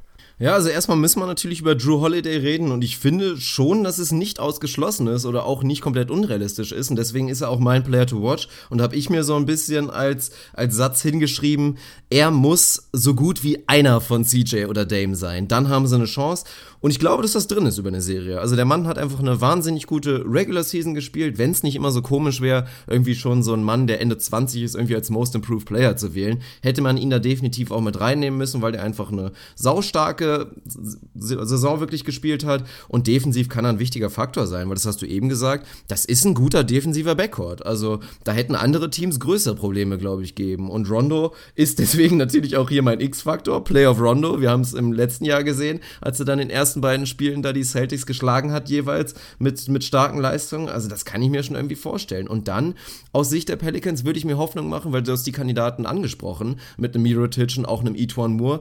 Das sind immerhin Jungs, die mal heiß laufen können. Wo sind die denn bei den Blazers? Wer soll das sein? Also ein Aminu, klar, der trifft vielleicht auch mal seine drei Dreier, aber bei dem hast du wirklich diesen Punkt, boah, dann soll der uns halt fertig machen. Und wenn am Ende des Tages ein Aminu sieben Dreier getroffen hat und Career High 47 irgendwie ge gescored hat, dann machen wir einfach Hut ab, dann klatschen wir und gucken aufs nächste Spiel. Also, was das angeht, sehe ich sogar vielleicht so diesen leichten X-Faktor Rollenspieler-Vorteil sehe ich sogar bei den, bei den Pelicans. Habe ich tatsächlich ein bisschen falsch ausgedrückt, beziehungsweise nicht in den richtigen Kontext gesetzt. Ich mache Riesenfragezeichen dahinter, dass die Blazers den Support bekommen, dass tatsächlich ein Aminu auf einmal seine Würfe trifft, weil da eben genau das gilt, was immer in den Playoffs gilt. Du gameplans viel, viel härter drauf und du nutzt individuelle Schwachstellen viel gezielter, viel selektierter aus. Sprich, da sagst du halt einfach, ja, Amino, dann lass fliegen. So, das ist mir auch egal, ob du irgendwie 35 oder 40 Prozent deiner Dreier getroffen hast in der Regular Season. Ich will es von dir sehen. So, schieß mich aus der Halle, dann kann ich damit leben.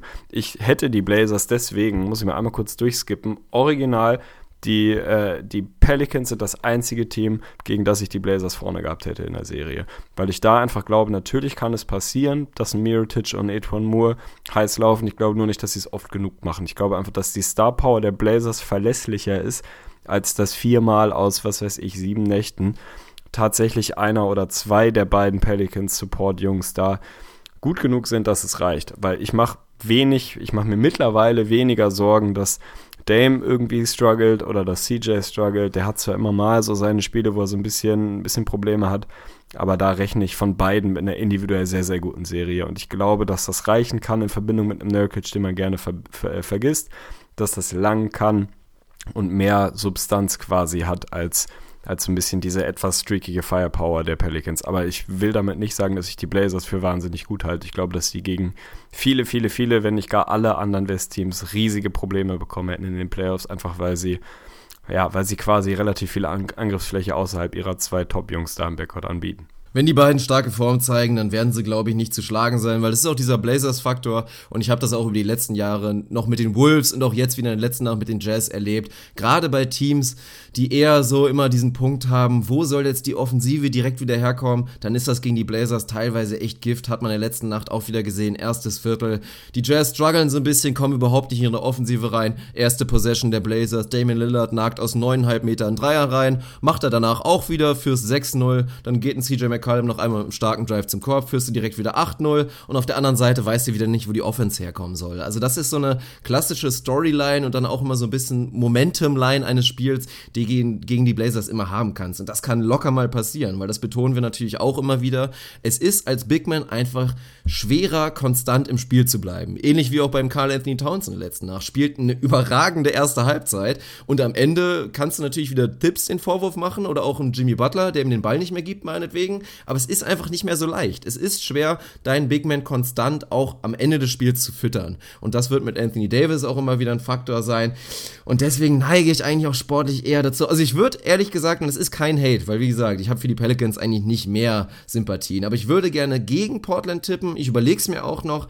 Aber das ist so die Frage. Was ein bisschen dafür sprechen kann, also beide Teams, deswegen ist es auch so ein eigenartiges Matchup, beide Teams sind echt gestrauchelt und haben sich in die Postseason gerettet. Also Portland hat Glück, dass sie Dritter Fünfter geblieben sind. Die Pelicans haben Glück, dass sie überhaupt Sechster geworden sind, weil das war jetzt nicht mehr so stark, was wir in den letzten Wochen gesehen haben. Auch Lillard und McCallum abgekühlt, sind da echt relativ kalt momentan von draußen. In den letzten Spielen sind, in den letzten 15 Spielen sind beide combined 56 aus 204 von draußen. Das sind 27 Prozent, also fällt relativ wenig bei denen momentan und da muss man dann auch gucken, ob sie dann diesen Bounceback bekommen oder ob diese leichte Cold Streak da eventuell noch so ein bisschen mit in die ersten Spiele mit reingeht. Wenn das der Fall sein könnte und die Pelicans wieder Klassiker irgendwie ein Spiel stehlen können in Portland direkt, dann haben sie eine gute Chance, aber keine Ahnung. Ich lasse dich vorlegen, was den Tipp angeht und dann überlege ich mir mal spontan, was ich mache.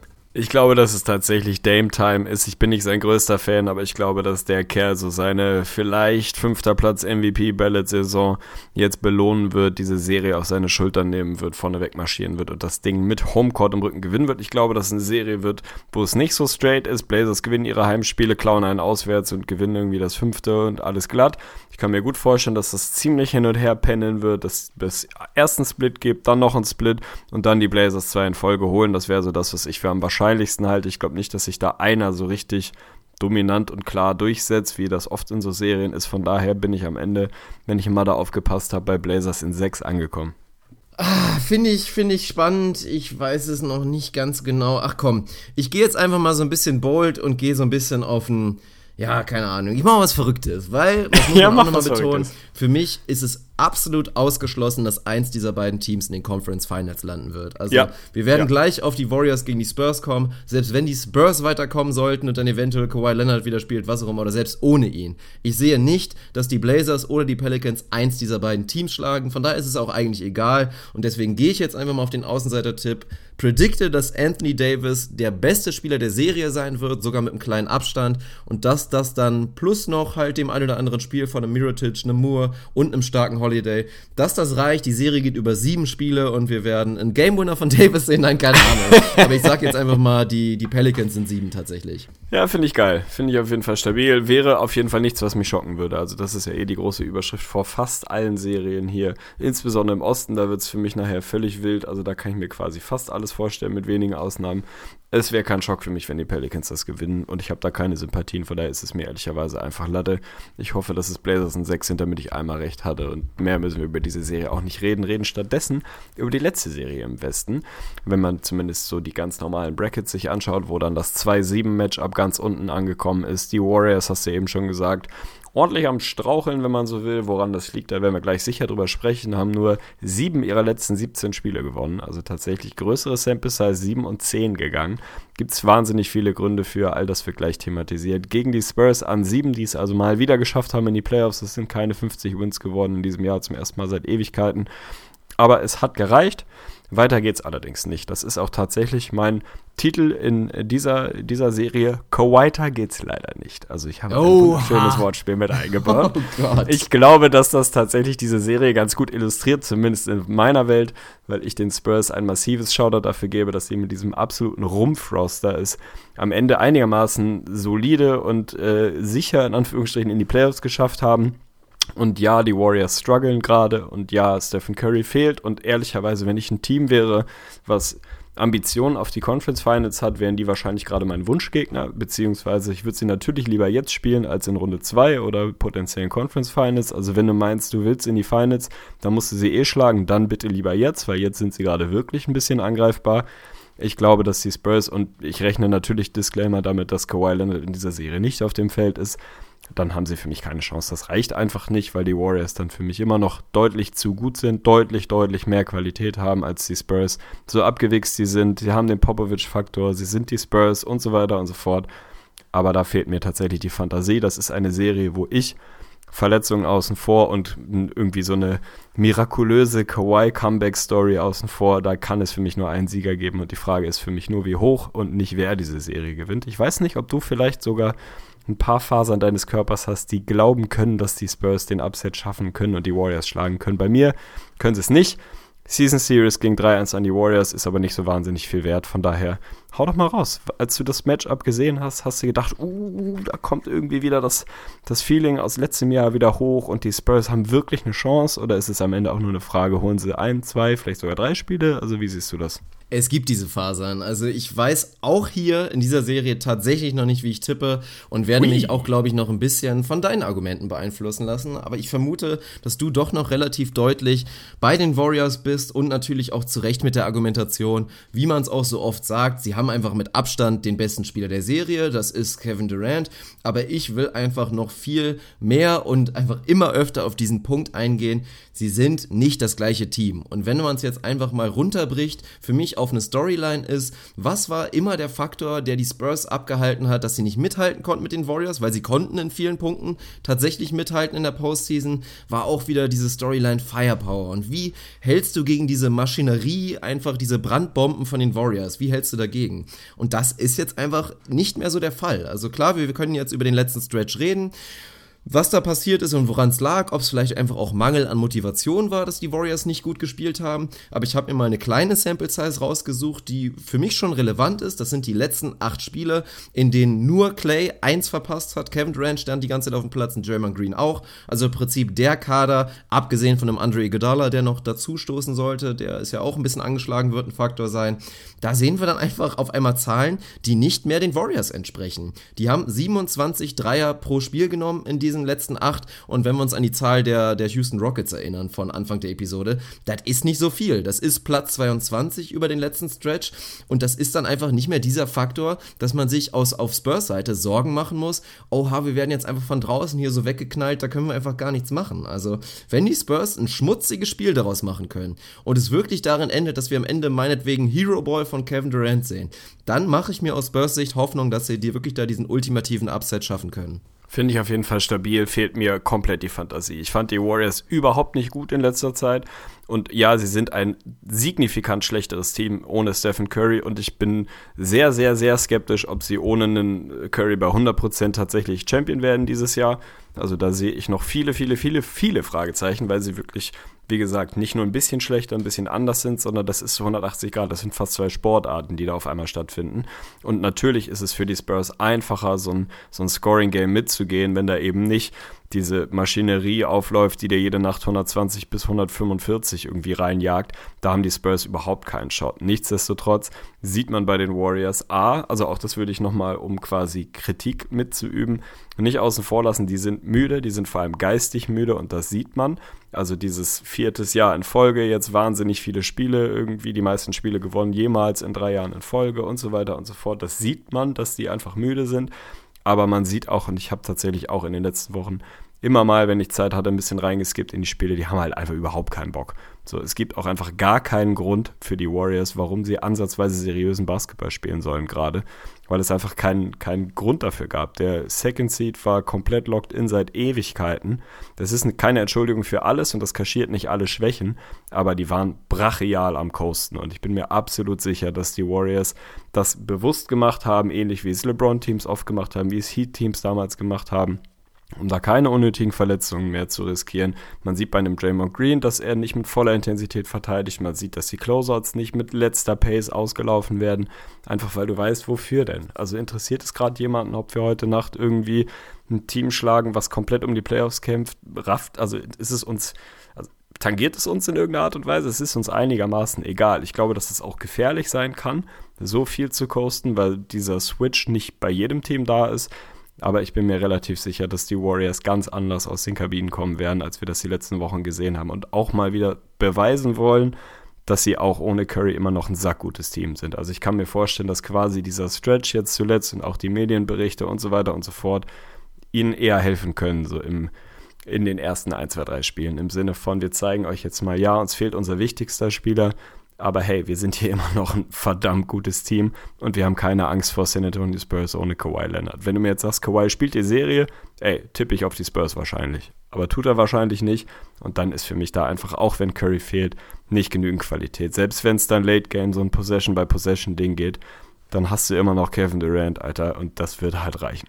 Das ist ja natürlich die, die ganze brandheiße Verschwörungstheorie momentan, dass wir einfach in der Press-Conference vor dem Spiel einen ganz ruhigen und gelassenen Pop sehen, der einfach nur einen Satz sagt und so, ach ja, übrigens, Kawhi Leonard spielt heute und es steht im Starting Lineup. Und dann geht's los. Also dann, dann bin ich mal gespannt, was das passiert. Das wäre krank. Also, das wäre wirklich krank. Ein weiteres Dark Horse, wenn wir über Verletzungen sprechen. Ich habe ja schon Iggy erwähnt, der zumindest Teile der Serie verpassen sollte oder zumindest angeschlagen ist. Ich meine, auch Curry ist noch so ein Dark Horse. Wenn diese Serie tatsächlich knapp wird und wir stehen irgendwie 2-2 vor Game 5, dann weiß ich nicht, ob man nicht vielleicht doch anfängt zu diskutieren. Oh, holen wir einen Curry zurück. Also eigentlich sind die Warriors dafür zu eitel und ich weiß auch, dass Steve Kerr das nicht machen will, aber auch das könnte noch ein kleiner Faktor sein. Also ich weiß es nicht, ich bin gespannt, es macht alles Sinn und theoretisch sollten die Warriors inzwischen so abgeklärt sein und diese Qualität auch haben, den Schalter umzulegen. Aber das ist echt nicht so einfach. Also das, was LeBron seit Jahren macht, ist einfach ein Skill und eine Fähigkeit, die hat kaum ein anderer. Weil ich glaube, viele Sportler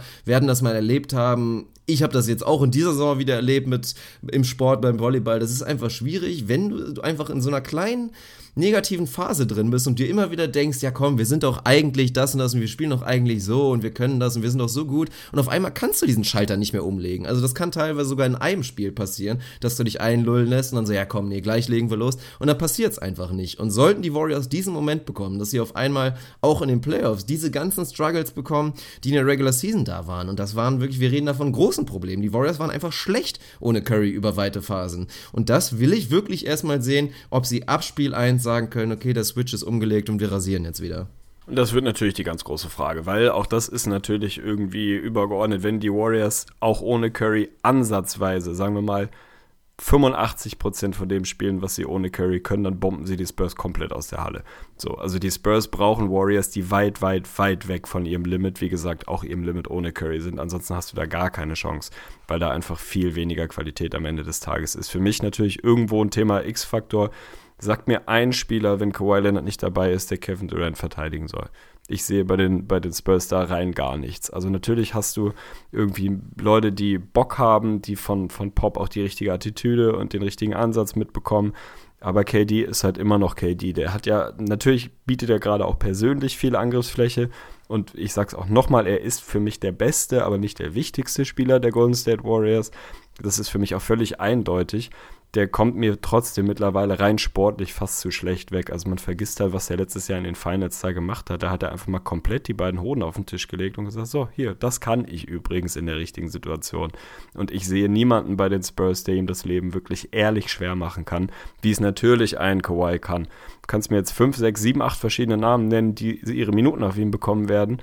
Aber ich glaube, wenn es da einfach drauf ankommt, spät, viertes Viertel, Game on the Line, dann wird Dave fast jede Possession das Ding einfach scoren. Es ist dann vielleicht nicht schön und es ist nicht dieser, dieser Abtempo, Pace and Space, irgendwie Basketball, der das, das Oracle da komplett zum Durchdrehen bringt, aber es wird effizient genug sein, um mehr zu scoren als die Spurs. Das ist für mich einfach simple as it is. Das ist halt am Ende des Tages das Ding. Der für mich mit meilenweitem Abstand beste Spieler dieser Serie wird Kevin Durant heißen, auch wenn es nicht immer pretty sein wird, es wird halt reichen.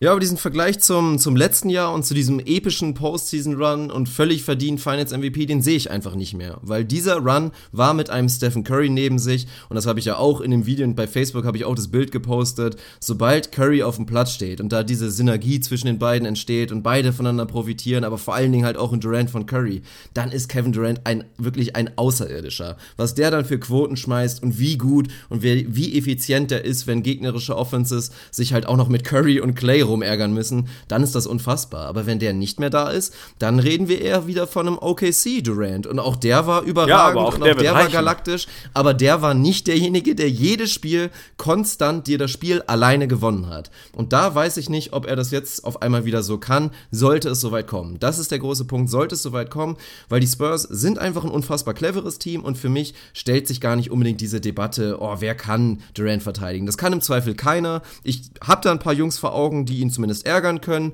Und Kyle Anderson ist natürlich viel zu langsam, ist einfach ein cleverer Verteidiger, dem das unangenehm machen kann. Und wir reden ja auch da ähnlich. Wir werden später in der zweiten Episode auf das Matchup Boston Celtics gegen Janis Antetokounmpo kommen. Auch da stellt sich die Frage, wer soll denn Janis verteidigen? Aber die Celtics haben sich natürlich klar schon geäußert, das ist ein Multiple-Man-Effort. Das macht nicht nur einer, ihn verteidigen im Prinzip drei, vier, ihn verteidigt das ganze Team. Das werden wir auch bei den Spurs sehen und das defensive Matchup auch auf anderen Positionen finde ich extrem interessant, weil du kannst dich darauf einstellen, dass die Spurs ihnen das extrem schwer machen werden und wie wir es auch schon oft in der Postseason gesehen haben, spielen die einfach diesen Basketball, den sie auch die Blazers inzwischen geklaut haben, die Dreierlinie unfassbar aggressiv verteidigen, über jeden Pick gehen, der Guard verfolgt immer den Ballhändler und dann lockst du sie einfach in die Zone, wo sie dann im Zweifel, und das wird auch ein Faktor sein, im Pau Gasol unten Lamarcus Aldridge steht, einfach zwei Seven-Footer, also Stan Van Gundy, Zitat, we build einfach a fucking wall, das werden sie wieder machen und dann kommt es im Zweifel darauf an, ob Kevin Durant seine Midranger trifft.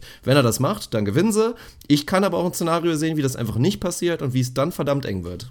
Finde ich auf jeden Fall geil, dass wir da komplett anderer Meinung sind. Wird spannend zu sehen sein, wie dann die ersten Spiele laufen. Um das hier nochmal ein bisschen zu beschleunigen, weil ganz ehrlich, es ist hier fast 9 Uhr, ich habe noch nichts gegessen und wir müssen noch eine Episode aufnehmen. Also wir müssen ein bisschen den Fuß aufs Gas hauen. Mein Player to watch aus Spurs Sicht ist natürlich Marcus Aldridge, weil auf den eine Herkulesaufgabe zukommen wird. Der wird natürlich, wenn sie die Serie gewinnen wollen, fast der beste Spieler dieser Serie sein müssen. Wir haben letztes Jahr schon gesehen, was das für eine Last für ihn sein kann, wenn Kawhi raus ist und er auf einmal dann derjenige ist, der in die Bresche springen muss. Da hat er gerade in den ersten Spielen ohne Kawhi Riesenprobleme gehabt, hat es dann irgendwann ein bisschen besser gemacht, aber da war das Kind am Ende schon im Brunnen bin ich wahnsinnig gespannt, wie wir ihn sehen. Also er spielt eine überragend gute Saison, vollkommen verdient, irgendwie auch bei uns, glaube ich, im Lass es Third Team All-NBA gewesen sein. Ich weiß nicht, wo wir ihn reingesqueezed haben, aber auf jeden Fall mit dabei und das auch völlig zu Recht. Einfach auch ein geiler Typ, der ein bisschen Redemption bekommen hat, finde ich schön. Ich mache halt mir ein bisschen Sorgen darum, dass er davon wieder so ein wenig ein wenig überladen wird und das ein bisschen zu viel verlangt sein wird von ihm. Weil das wird passieren müssen, der wird 25 plus per Game scoren müssen, wenn sie da irgendwas mitreden wollen, zumindest in meiner Rechnung. Ich hoffe, dass er das kann. Ich glaube auch, dass er das kann. Ich glaube halt, dass es dann trotzdem nicht dazu führt, dass diese Serie wirklich zur Debatte steht, zumindest der Sieger dieser Serie. Aber ist für mich relativ klar auf Spurs Seite derjenige, um den es da geht. Das ist definitiv so. Für mich hat er jetzt schon in mehreren Spielen und in mehreren Phasen bewiesen, dass er das kann, dass er da wirklich auch dieses Klatschgehen hat und die Offensive tragen kann. Das hat er einfach auch unfassbar gut gemacht. Ich erinnere mich da echt direkt an zwei, drei Spiele, die einfach Wahnsinn waren. Auch da hast du natürlich immer wieder diesen Faktor, es ist halt nur zwei Punkte wert, aber das ist ja mein, mein großer Punkt in diesem Matchup hier, dass das vielleicht nicht mehr so entscheidend sein könnte, dadurch, dass das Curry fehlt. Ansonsten haben wir noch gar nicht über Quinn Cook geredet, der wahrscheinlich im Starting Lineup weiter entstehen wird ist natürlich auch ein interessanter Faktor, aber das wird die Spurs auch nur in die Lage bringen, dann halt zwischen den Anzügen zu wechseln. Da rede ich immer gerne drüber und die Spurs haben halt zwei Möglichkeiten. Entweder sie gehen komplett big, wie ich es eben angedeutet habe, um die Warriors zu brettern, weil das natürlich auch ein X-Faktor ist. Einfach Offensiv-Rebounds ohne Ende zu holen, ist ja seit Jahren natürlich ein Key-Faktor, aber sie können auch andersrum gehen, Aldridge auf die 5 ziehen, ein Paddy Mills mit ins Starting-Lineup auf die 2 nehmen und dann kannst du da cross-matchen und sagen, okay, DeJounte Murray, du rennst jetzt die ganze Zeit Clay Thompson hinterher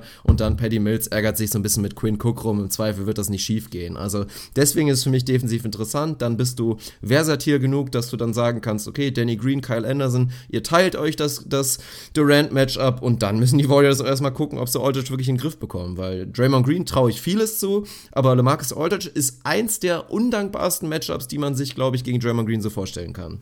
Das ist mit Sicherheit so, das hat auch die Vergangenheit schon gezeigt, dass er da jemand ist, der ihm absolut Probleme machen kann mit seinem so ein bisschen langsameren, sieht fast behäbigen, aber doch irgendwie sau abgeklärt im Game. Also das kann schon, kann schon ein Faktor sein. Ich bin auf jeden Fall gespannt. Quinn Cook, ja, mein Gott. Also ich glaube, dass die Warriors gut genug sind, dass er da auf dem Platz sein kann, dass auch gerade die letzten Wochen da durchaus geholfen haben, dass er da noch genügend Raps bekommen hat, große Rolle bekommen hat dass er jetzt die Serie auseinanderpflückt, das sehe ich noch nicht unbedingt kommen. Aber ich mache mir um ihn jetzt nicht wahnsinnig viele Sorgen. Außerdem, ganz ehrlich, wenn es wirklich eng wird, wir haben Nick Young. Was willst du mehr? das ist ein gutes Endstatement. Ich hau noch die Bold Prediction oben rauf, dass Manu Ginobili einen Game Winner haben wird.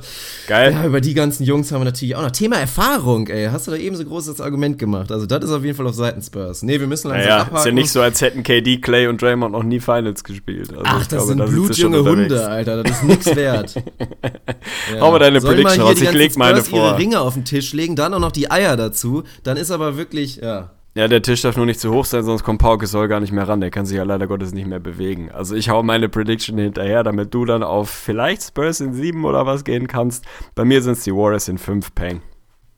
Ah, Mann, ey. Also in fünf, das finde ich wirklich krass. Und das geht für mich schon so weit, dass das echt schon eine Bold Prediction fast schon ist. Also wenn sie die wirklich so rasieren in fünf, dann bin ich überrascht und muss sagen, Hut ab. Dann hatte ich in vielen Punkten einfach nicht recht dann, pff, ja, also ich bin, bin sehr, sehr gespannt darauf. Ich sehe es persönlich einfach nicht kommen. Ich glaube, dass das eine Dirty-Serie wird, die lange dauern wird, die dann natürlich wieder Stoff bringen. Kommt Curry zurück, kommt Kawhi zurück und deswegen habe ich hier eine 7 stehen. Aber ich will jetzt nicht so vermessen sein, gegen die Warriors zu tippen, das ist mir dann irgendwie doch zu krass. Und deswegen mache ich so einen leichten Kompromisstipp und sage, die Warriors gewinnen das in 7. Stabil, dann wird es am Ende sowieso die Warriors in 6 und dann haben wir uns ja in der Mitte getroffen und Kann gut sein, kann sehr gut sein. Boah, stabil, ich bin ausgelaugt. Boah, ja, ich auch. Dann legen wir jetzt eine kurze Pause ein. Also, wir dürfen es eigentlich nicht geschehen lassen, aber es kann gut sein, dass die Ost-Episode kürzer wird. Also, das muss man uns Das wird locker so. Das wird richtig geil. Das wird so Westen 90 Minuten, Osten 19 Minuten. Zack, ja, Boston in 4. Danke, tschüss.